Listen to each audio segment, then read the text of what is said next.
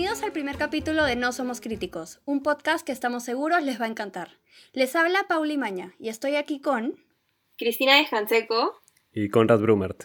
Para este primer capítulo hemos elegido la última película de Disney Pixar, Soul, dirigida por Pete Docter y protagonizada por Jamie Foxx, Tina Fey, Graham Norton, Angela Bassett y un gran elenco. Bueno chicos, cuéntenme, ¿cuáles son sus impresiones de la película? Bueno, a mí la película realmente me gustó. No es que me encantó, pero me gustó. Me gustó porque tenía un mensaje bien, bien poderoso, ¿no? Pero creo que he tenido otras favoritas de Pixar de todas maneras. Eh, y más que nada porque creo que estaba dirigida para niños, pero siento que el mensaje era mucho más para adultos, ¿no? Entonces, por ahí era un poco confuso pero me, gustó bastante la película. No sé, ¿ustedes qué opinan? Yo, yo comparto bastante lo que dice Cristina. Eh, a mí me gustó mucho la película. Ustedes saben que yo no soy eh, mucho de ver películas animadas. Digamos que hace recién un par de años como que las sigo eh, más. Pero a mí también me gustó mucho la pela. Sí, sí tiene un mensaje, creo que es para un público más maduro. Pero aún así yo, yo sí debatiría lo de si no es para niños. Creo que eh, es un espectro un poco amplio. Pero bueno, creo que ya lo podemos comentar más a fondo más adelante, ¿no? Sí, eh, estoy de acuerdo con eso. Yo creo que en general Pixar últimamente hace películas que ya no son solo para niños, tienen un contenido mucho más profundo, eh, mucho más reflexivo, te hace pensar bastante. entonces creo que también ya va para, para otro tipo de público. Pero sí, sí me gustó, no me parece la mejor que, que, ha, que, ha, tenido Disney Pixar, pero, pero sí me parece una buena película con un buen mensaje. Pero como dice Conrad, vamos a analizarlo más profundamente más adelante. Ahorita vamos a darle una chequeada a la sinopsis, Conrad. Sí. A ver. Soul nos cuenta la historia de Joe, un profesor de música que sueña con ser un grande en el mundo del jazz, por más que nunca se le ha presentado una oportunidad. Sin embargo, un antiguo alumno suyo le ofrece una audición de último minuto para presentarse junto a una famosa saxofonista. Entonces Joe demuestra todo su talento en la audición y consigue el puesto. Todo parece ir bien para él hasta que cae en un pozo y despierta en una escalera rumbo al más allá. El resto de la película gira en torno a Joe intentando volver a su cuerpo a tiempo para poder tocar en el show, mientras que, en sus aventuras, se convierte en el mentor de una particular alma llamada 22, que nunca ha podido completar su insignia para poder vivir en la Tierra.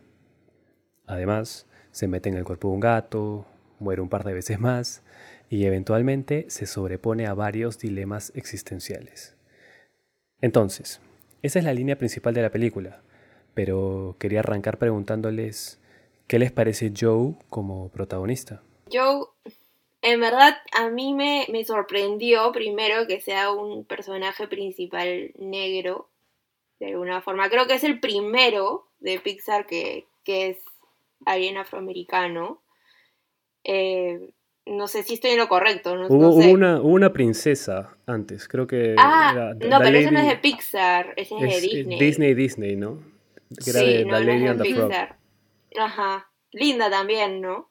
Pero, pero sí, creo que él es el de Pixar, el primerito. Eh, y me encanta que, que tenga esta afanación con el jazz y que obvio sea como este profesor eh, que le enseña a los niños, ¿no? Y que igual es como que un fanático y quiere llegar a ser alguien como una figura del jazz. No sé si a ustedes les pasó, pero me hizo acordar mucho a La La Land. A mí también, eso, eso lo tenía apuntado. Demasiado. Sí, totalmente. me hizo acordar mucho a Seb de, de La La Land. Eh, sobre todo en la parte en la que toca el piano y como se va a esta dimensión. Me hizo acordar a la escena de La La Land cuando él también se pierde y la cámara se enfoca solo en él con la luz. Me pareció una imagen bien similar. Igualito. Sí, y de ahí algo que les quería preguntar. ¿No les parece como que el jazz es, el, es como que el género musical máximo para el cine. Hay muchísimas historias que giran en torno, en torno a, eso. Sí, totalmente. Pero es que creo que también es porque ah, para el público es muy atractivo. Porque yo leí, por ejemplo, de que los escritores eligieron que el personaje sea músico, porque es una profesión que la audiencia normalmente como que apoya mucho cuando ve una película o una historia. Y sí, porque la verdad es que la música es un lenguaje totalmente, o sea, es mundial, a todo el mundo le gusta y, y el jazz además es algo totalmente asociado con la gente que vive en Nueva York, con la gente afroamericana. Entonces sí e, encuentro el sentido de por qué lo hicieron así y creo que es totalmente acertado, porque la verdad que el jazz es algo que atrapa mucho a la gente eh, pues sonoramente, ¿no? Es un, es un género con, con mucha vida, la verdad. Y ahora que hablabas de Nueva York, me has hecho acordar que o sea, creo que ya es, no encuentro que una palabra para describir el nivel de animación que tiene Disney Pixar a estas alturas. Uf, eh, es de locos. Ya para tener detalles de texturas mínimas, tú, o sea, ahora que bueno, veía la película, se notaba incluso en las tomas de las calles cómo estaban detalladas hasta los grafitis de, de las paredes, en una escena pues de tres segundos, ¿no? A mí de verdad que me, voló la cabeza. Creo que, eso sí, bueno, yo sé que obviamente va progresando, pero ya creo que una de las películas, una de las últimas películas que sacó Pixar fue Toy Story 4, eh, que ya tenía un nivel espectacular, que yo pensé que, o sea, yo decía en ese momento ya, ¿qué más se puede lograr? ¿no? O sea, mucha gente habló de eso y creo que incluso ahora se siguen superando y probablemente se van a seguir superando hasta no sé dónde. Es más, eso de los detalles también lo estaba notando, pero ya como en una segunda vez que, estaba viendo la película con, con mi hermana, este, y veía la, los instrumentos musicales, el, el trompón creo que toca ella o una flauta, el saxofón, perdón. El saxofón, creo, sí. Tiene, sí, tiene unas florcitas dentro del saxofón, así de oro. O sea, yo decía, no puede ser el nivel de detalle. Y, te, da el, reflejo de la luz en ese momento que va a lo largo del saxofón. Y justo destaca eso que se ve increíble. Sí, lo caso, lo caso. Pero sí. pues Pixar ya está en un nivel totalmente inalcanzable para las otras productoras. Totalmente. Y otra cosa que a mí me gustaría recalcar es que, de Pixar, ¿no? Que cómo ellos tratan temas que son tan comunes y tan reales, pero nunca se les acaba la creatividad para saber cómo contar una historia y cómo hacerla interesante y atractiva, porque, o sea, el tema es el, la, la, búsqueda del sentido de la vida, que es un tema totalmente mundial y, y conocido y cliché, hasta se podría decir, pero siempre buscan formas de innovar para contártelo de otra forma y tienen una capacidad de hacerte reflexionar los mensajes que te transmiten, que de verdad que muy pocas películas a veces te generan eso y Pixar lo sabe hacer súper bien y por eso me encantan sus películas. Sí, o sea, de hecho, en ese sentido, yo como película la asocié mucho más también a Inside Out, que es intensamente, o sea, sentí que iban de la mano, ¿no? Primero tienes que ver Inside Out, que fue la primera que salió, y después tienes que ver Soul. Es como una secuela, una secuela espiritual.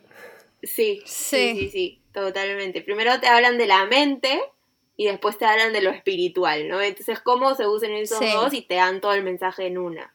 Pero sí, me parece súper interesante cómo, cómo abarcan todo este tema espiritual y para niños todavía. O sea, yo cuando era niña tipo, no pensaba mucho en eso, no me lo había explicado muy bien, pero sí, me, pareció bien, bien bacán y más, no sé si se acuerdan de, bueno, los personajes estos que son los espirituales, los chamanes, por así decirlo. ¿Los que educaban a las almas? Que buscaban a las almas perdidas y los ah, sí, sí, sí, sí, sí. Como que seres humanos que ah, conectan con, con, esa, con esa zona. Claro, pero son, o sea, yo los veía como chamanes. Porque son gente que se conecta espiritualmente y puede ir a ver el más allá y rescatar a esa gente. Como te dicen, en verdad sí existen este tipo de cosas. Claro, porque incluso creo que ellos mismos dicen, yo estoy meditando en, en tal lugar, este, yo estoy conectado desde tal otro.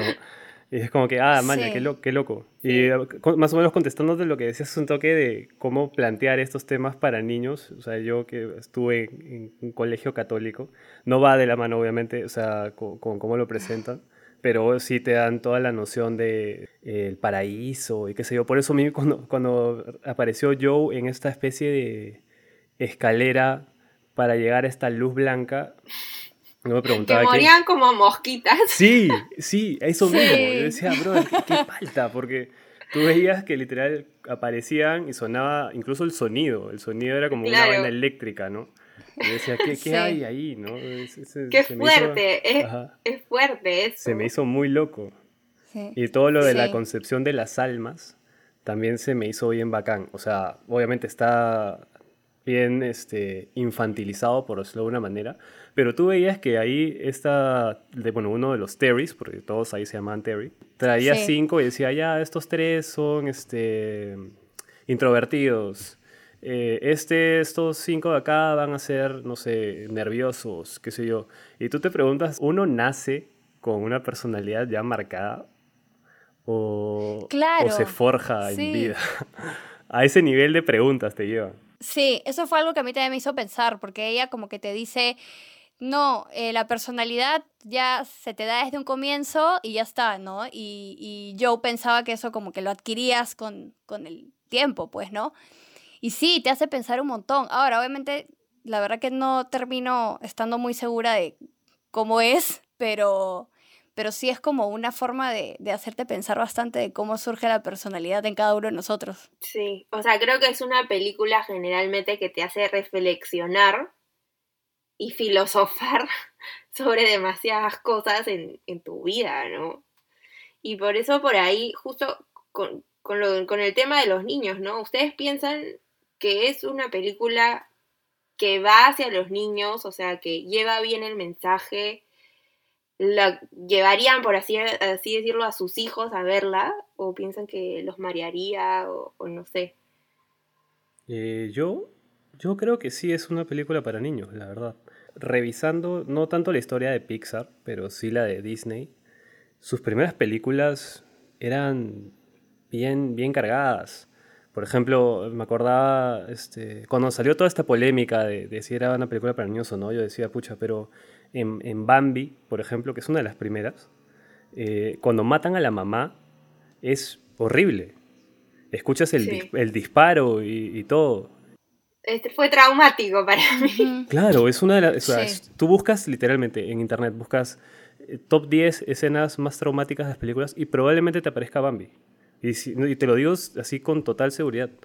Y ahí hay otra que es este Fantasía se llama. Justo también ahora, este, bueno, ahora la volví, la volví a revisar porque me acuerdo de haberla visto de chico. La volví a revisar ahora. La, de, la, de, la de, Mickey con, con, la música, ¿no? Con la orquesta. Y que, sí, sí tiene buenaza, buenaza. Claro, pero tiene al final toda una secuencia con demonios, este, fuego, un volcán, un demonio de piedra gigante. Y tú dices, o sea, ¿de dónde salen estas cosas? Eh, entonces, por eso te digo que a mí Soul, dentro de todo, es una película inocente, ¿no? Obviamente te plantea la, la muerte de un personaje al principio de la película, pero no tiene ningún tipo de violencia, por decirlo de una manera. Simplemente te dice, o sea, te, te, cuentan de que este brother, ok, se cayó, se murió y tiene que volver a su cuerpo, ¿no? Muy aparte de que la animación en general es muy, muy amigable con, con los niños, sobre todo las almas o sea, a ver, pienso que sí, un niño lo puede ver, sí, pero siento que hay muchos temas bien complicados de entender. O sea, un niño no va a saber que se va a caer y va a estar en coma.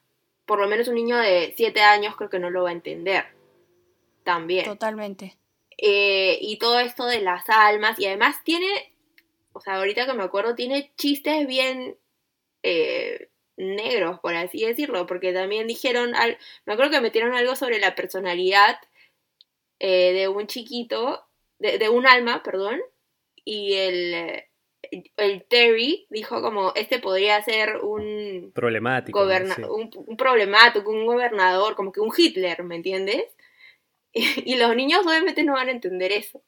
Entonces, sentí que el comienzo de, de, de la película era súper filosófica y te hablaba sobre la vida, sobre la muerte, y creo que eso no lo entenderían también los niños, como que estarían perdidos.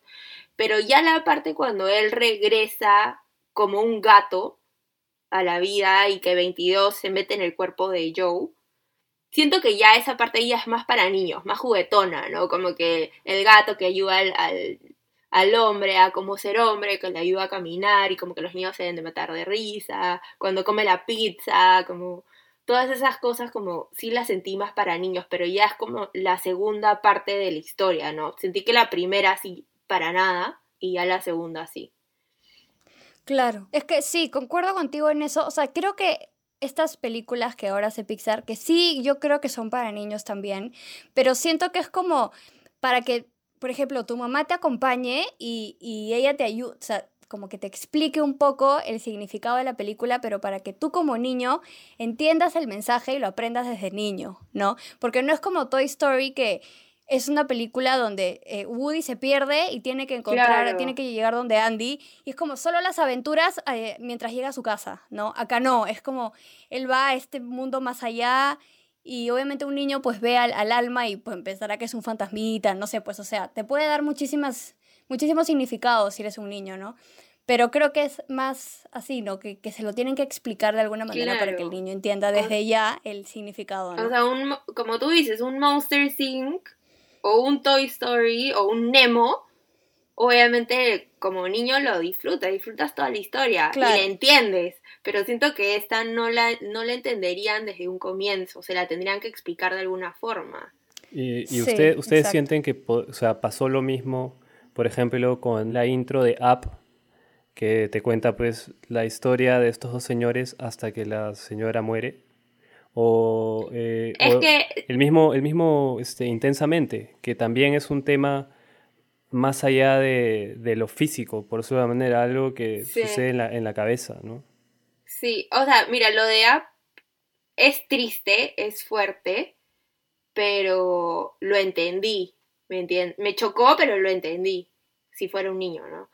Pero lo de intensamente, esta parte mental y que fuera de lo físico, eso sí es, me parece difícil de entender como sí, Creo, creo que generaría muchas preguntas. ¿Sabes lo que yo te diría? Yo creo, por ejemplo, que en Up, la historia de, esta pareja del comienzo de, del viejito y lo de intensamente, igual siento que es un poco más fácil de comprenderlo porque siempre tienes como la imagen que te acompaña. Por ejemplo, cuando Joy aprieta un botón, tú ves a la niña feliz. Cuando tristeza lo hacía, la veías llorando. Entonces, como que más o menos lo asocias. O en app te mostraban este, las imágenes de ellos juntos, haciendo cosas y después la silla vacía. En cambio, siento que acá en Soul no tienes como algo que te acompañe mientras te cuentan esto del alma, porque no hay que, o sea, simplemente es tú tratando de un poco analizar la situación del personaje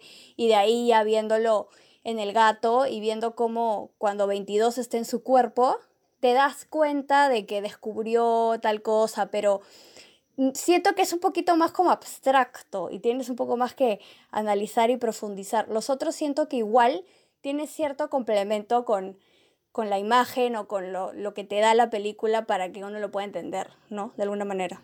Sí, yo creo que, bueno, a ver, y creo que sí, les doy, les doy bastante la razón en que al principio como les digo, genera demasiadas preguntas porque ni siquiera el, protagonista está totalmente seguro de, dónde está.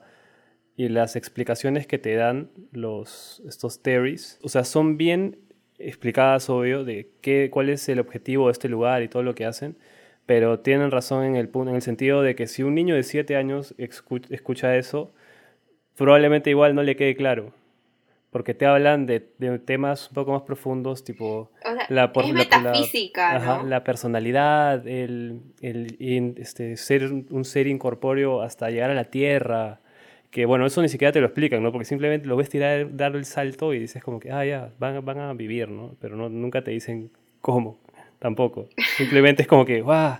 Ya soy libre. E, es complicado de, explicar. ¿Y qué, qué, qué les pareció el concepto de, del spark, de la chispa?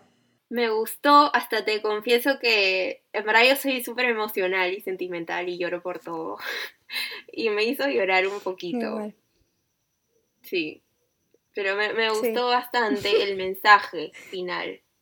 ¿no? Como te da una alerta de decir, oye, en verdad, bueno, es, lo que yo entendí es que no simplemente tu, tu el la chispa de vida es tu profesión o que seas exitoso en algo o que triunfes en algo, por así decirlo, sino es ir aprendiendo el camino y ir disfrutándolo hasta que llegues a eso, ¿no? A lo que te gusta hacer.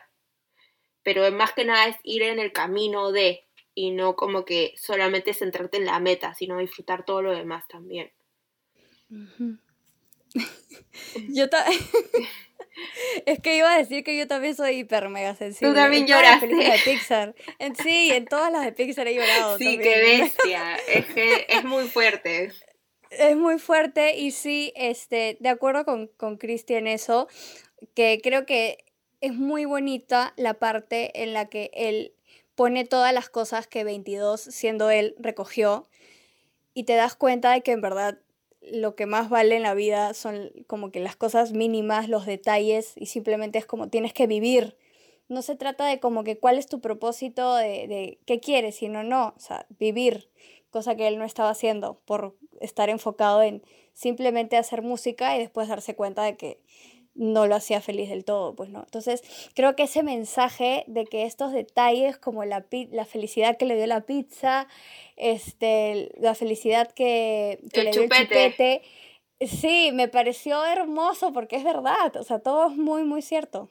Lo que a mí me, me dejó la sensación también al final es que, este, o sea, Joe llega a conseguir su sueño, pero lo que me dejó la duda es por qué no se, sea, no se sintió satisfecho. Y es que si tú revisas el camino del personaje, es bien, eh, bien egoísta por gran parte de la historia. O sea, todo giraba en torno a que él consiga lo que él quería. E incluso muchos personajes te lo marcan. Cuando tenemos la, escena en la que habla, o sea, 22 eh, habla con el, con el barbero, le, le dice al final como que, oye, qué bueno hablar de ti de otra cosa que no sea el jazz, por ejemplo, ¿no? Y la conversación sigue y él le llega a decir que nunca le había preguntado sobre su vida, ¿no? Y yo también me ponía a pensar en que este, el tema con, con Joe es que tenía una obsesión con conseguir su claro con conseguir su sueño y va de la mano con lo que pasaba por ejemplo con la, estas almas perdidas, ¿no? Que te, dicen que la obsesión te lleva a perder un poco el, camino, al dejar de disfrutar del camino, de estas pequeñas cosas que, van apareciendo con, con 22.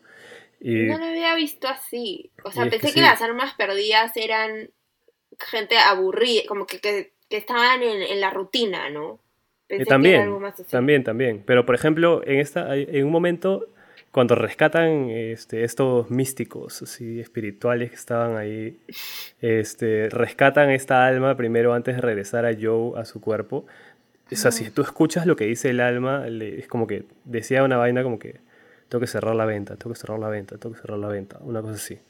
Entonces, hay gente que está muy enfocada en un solo objetivo por el cual ya simplemente perdieron el rumbo y se olvidaron de quiénes eran. Por eso cuando le, regresan el alma a este, a este pata, se vuelve loco, ¿no? Dice como que, ah, estoy vivo, no sé qué. El tema con Joe es que siempre la tuvo, o sea, no la llegó a perder, pero estaba en camino a, creo yo. Y todo este viaje que tiene él de, bueno, esta experiencia cercana a la muerte y volver a su cuerpo, es al final darse cuenta de que todo lo que, lo que le pasó, todo lo que estaba viviendo, al fin y al cabo era el camino para llegar a algo. Eso a mí me pareció genial. Y creo que también hay, hay una lección por el lado del personaje de 22, porque ella siempre al comienzo juzgaba la vida, decía que era, que era porquería, que, que para qué vivir, si mejor estar ahí, pero ella nunca había tenido la oportunidad de ponerse los zapatos de alguien que tenga vida y esté ahí en el mundo, pues, ¿no? Y al hacerlo se dio cuenta del valor que eso tenía y por eso ella al final estaba lista para, para la vida. Pero es porque antes lo juzgaba sin conocerlo, ¿no? Y creo que eso también es una lección importante y que ella la hizo cambiar bastante. Sí, pero ahí algo que me confunde a mí es cómo hicieron las otras almas. O sea, las otras almas no experimentan eso, la única que experimenta es 22 lo que te dan a entender al final es que la chispa es O sea, tu, tu chispa aparece Las, las ganas de vivir es. cuando tienes ganas, claro, cuando estás listo, te dicen, Exacto. ¿no? Pero en parte creo yo que es cuando ti- tienes ganas de, de vivir. Ella nunca lo tuvo, nunca, nunca persiguió esa, encontrar eso. Y me da risa porque pasó por miles de, de mentores que, este, La madre, Te- la madre Teresa está claro, Mohamed, Mohamed Ali. Abraham Lincoln. Ajá. Tú ves incluso cuando, Sí. cuando se mete en esa cajita y lo empieza a llevar a ahí donde estaban todos lo- los- las almas perdidas, ves que tiene una pared llenecita de, de stickers de, De- mentores que Sí. tuvo. Y por ahí, llegué, por ahí llegué a chequear uno, incluso salía Albert Einstein, por ejemplo. Así, si ni, ni con tantas personas, digamos, que tuvieron una vida importante, llegó a, a querer vivir, creo que tuvo que tener la prueba máxima también, ¿no? Que es contra Sí. su voluntad, incluso pasar por, por los zapatos de alguien en la tierra. Exactamente. Y cambiarle la vida a personas, porque le cambió la vida a personas. O sea, mejoró todas las relaciones que, que Lit- Joe no había podido arreglar. sí. Y ella lo, ella lo hizo. Y ese, ella se dio cuenta de esas cosas O también. sea, algo que yo apunté mientras veía la película es que me daba un poco de pena que Joe estuviese viviendo momentos tan importantes desde otros ojos, ¿no? Pero creo que es parte de lo que necesitaba el personaje. Sí. O sea, me da pena, Exacto. por ejemplo, que su, re- su reconciliación con su mamá la haya tenido que ver a través de los ojos del gato. Yo decía, ah, su- por más que él, él fue el que le dijo a, a 22, di tal cosa, di tal cosa, ese abrazo final no lo tuvo él. Exacto. Entonces sí, es una carga emocional bien fuerte para, para el personaje. Claro. Para cerrar con esta parte, es que creo que, como dices, Conrad, creo que la reflexión también para él fue que en contra de su voluntad tuvo que ver su vida en otros ojos Claro, para entender cuál era, cuál era su situación. claro, claro. ¿Me entiendes? Entonces los dos, los dos tuvieron que hacer esas cosas contra su voluntad, pero para que los dos aprendan, ¿me entiendes? Y funcionó. Pero justo lo que estaba pensando ahora hablando todo esto y me hizo acordar mucho a la vida de Steve Jobs. Y Steve Jobs fue el creador, de hecho, de Pixar, ¿no? Y Steve Jobs antes de morir, me estoy metiendo así una filosofada increíble, ¿ya? Pero Steve Jobs antes de morir dijo, en verdad, yo he llegado al éxito, yo he llegado a todos mis objetivos de negocio, soy multi- multimillonario y todo, pero he tenido como pocas alegrías, ¿no? He- no he disfrutado tanto del camino hacia mi éxito y eso es algo de lo que él se arrepiente. Y esto literalmente lo dijo antes de morir, entonces me hizo acordar mucho esta película. Es que eso, claro, es, es el, locazo. es el, el perseguir sueños inalcanzables y estar detrás siempre de algo sin, sin darte cuenta de lo que tienes en el camino. Ahora que me puedo pensar, creo que esta película se ha basado mucho en la vida de Steve Jobs. Él dice, pero hay una cosa que nunca se puede hallar cuando se pierde, la vida. Asu. Qué loco. Wow. Que sabes que me hizo pensar también en que yo, yo al menos soy fiel creyente de esto que voy a decir, y es que la felicidad no, no es algo permanente, no, no es algo que, No. que te dure ni siquiera días. Yo creo que la felicidad viene de, de justo como lo, lo retrata la película, de estas pequeñas cosas, de pequeñas situaciones, pequeños momentos en los que literal, o sea, miras alrededor tuyo y te das cuenta de lo afortunado que eres. En el caso de Steve Jobs, como de muchas otras personas, el estar siempre persiguiendo un, un objetivo te, te nubla muchas veces a, a esto. Totalmente. Y también estuve leyendo que algo muy interesante que es que Jamie Foxx, que es el que hace la voz del personaje de Joe, él también se identifica con el personaje porque en algún en un punto de su vida la música era lo único que quería hacer. Hasta que conoció eh, la actuación y creo que la comedia también llegó a su vida y ahí pues su objetivo de alguna manera cambió. Y hasta él ganó un Oscar por interpretar a un músico que Ray se llama Ray Charles. Entonces es como él está también muy asociado con todo lo que este personaje representa. Y eso me pareció bien chévere porque es como si literalmente fuera el personaje para él, ¿no? Para que le dé la voz. Sí. ¿Y qué tal les pareció Tina Fey?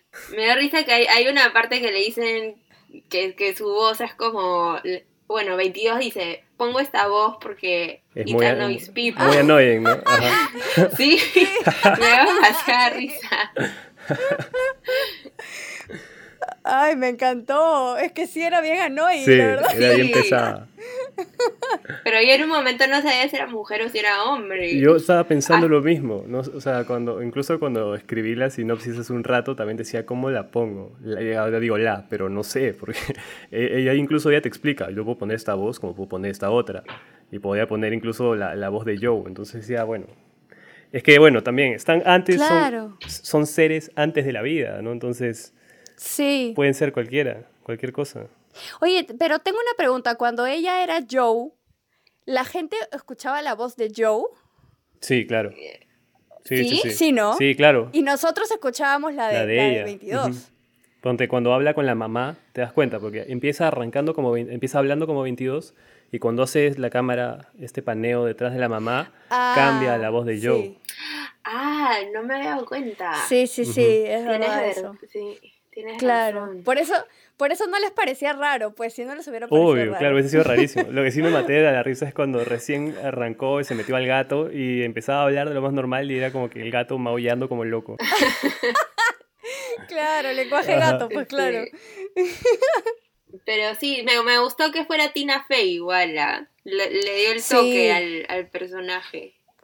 El que no me esperé para nada fue Graham Norton y no lo sabía hasta que leí que estaba en el elenco. Sí, sí, sí, yo también igual, o sea, no le, sa- no le saqué la voz para nada. No le saqué la voz para Pero nada. incluso el personaje, si tú lo ves ahora ya sabiendo que es él, se parece un poco a él. O sea, tú ponle a Graham Norton ese Sí. bigote y es... Es lo máximo. es lo máximo, sí. ¿No les hizo acordar un poco al Joker ese, ese trabajo? Ah, el del Yo- cartel, por yo supuesto. estaba esperando que alguien lo reviente. Bueno, y en sí, como comentarios finales o como una puntuación, ¿cuánto le darían a la O sea, an- película? antes, yo tengo, yo tengo un problema con esta película que quiero comentar con ustedes. A ver. A ver. No me terminó de gustar el final. ¿Y por qué? Porque yo de verdad creo que hubiese sido mucho más significativo si Joe al final moría. Y- Era como que despojarse de todo su egoísmo y haber, cumplido, haber muerto cumpliendo, cumpliendo su sueño en parte. Pero yo, o sea, lo, lo que yo entiendo es que, bueno, o sea, es una película para niños y es Disney y todo esto, ¿no? Porque incluso se me hizo un, un recurso bien, bien al final de la película, literal en el último minuto, que ya está por irse y aparece otra vez uno de los, te- este, Jerry era, no, Terry, ya me olvidé. Ye- No, es que era, unos eran Jerry's y otros eran Terry's. O sea, te- creo que Terry es el, el cuentamuertos, pues, el que estaba ahí sí, Terry era moviendo su fichita, que era un antipático sí. terrible. Sí, que lo persigue hasta la y, tierra. y sí. trauma al, al- al otro pata que, este, que, que rajaba en, en la barbería. Ah, ¿verdad? lo, lo Sí, traumó sí. de por vida. Pero bueno, le- les decía que es como que un recurso recontra al final de la película, como en, el último minuto. Entonces, incluso me hizo pensar, dije, de repente en, una versión original, así, este, sí moría, pero les pudieron haber puesto el parche y, bueno, tiene que salvarse. No sé qué opinan ustedes. Mira, ahora que lo dices así, no lo había pensado tan así, la verdad. Pero tiene, o sea, por supuesto tiene todo el sentido. Creo que yo soy muy, en estos casos, de segundas oportunidades. Sí soy un poco de que jalo para ese lado, dependiendo de la situación. Y creo que no me molestó que a él le dieran otra oportunidad porque hizo algo bueno. Y porque al final, o sea, accidentalmente pues terminó donde terminó, ¿no? Eh, pero no me molestó el final, como te digo. Pero ahora que tú me dices esto y lo pienso, creo que si hubiera sido mucho más eh, fuerte y te hubiera hecho reflexionar más, que pues sí, él hubiera dejado su egoísmo por dejar que 22 vaya a la vida y viva, ¿no? Eso sí, sí hubiera estado bien bonito, la verdad. Sí, a mí, igual que Pau, y a mí no me, no es que me haya fastidiado que regrese. Lo que sí sentí que había ido y regresado muchas veces. Sí, ya como que le, le- le Como- encontró el truco, ¿no? casa, Sí. Claro, claro. Entonces, por ahí fue como dije, ya, esto es muy, muy película, pues, ¿no? Pero Claro. no me molestó que, que le dieran esa última oportunidad. Sí, siendo sincera, no, no me molestó. Igual es un cierre redondo, ¿no? O sea, no, no te digo que es un mal Sí. final.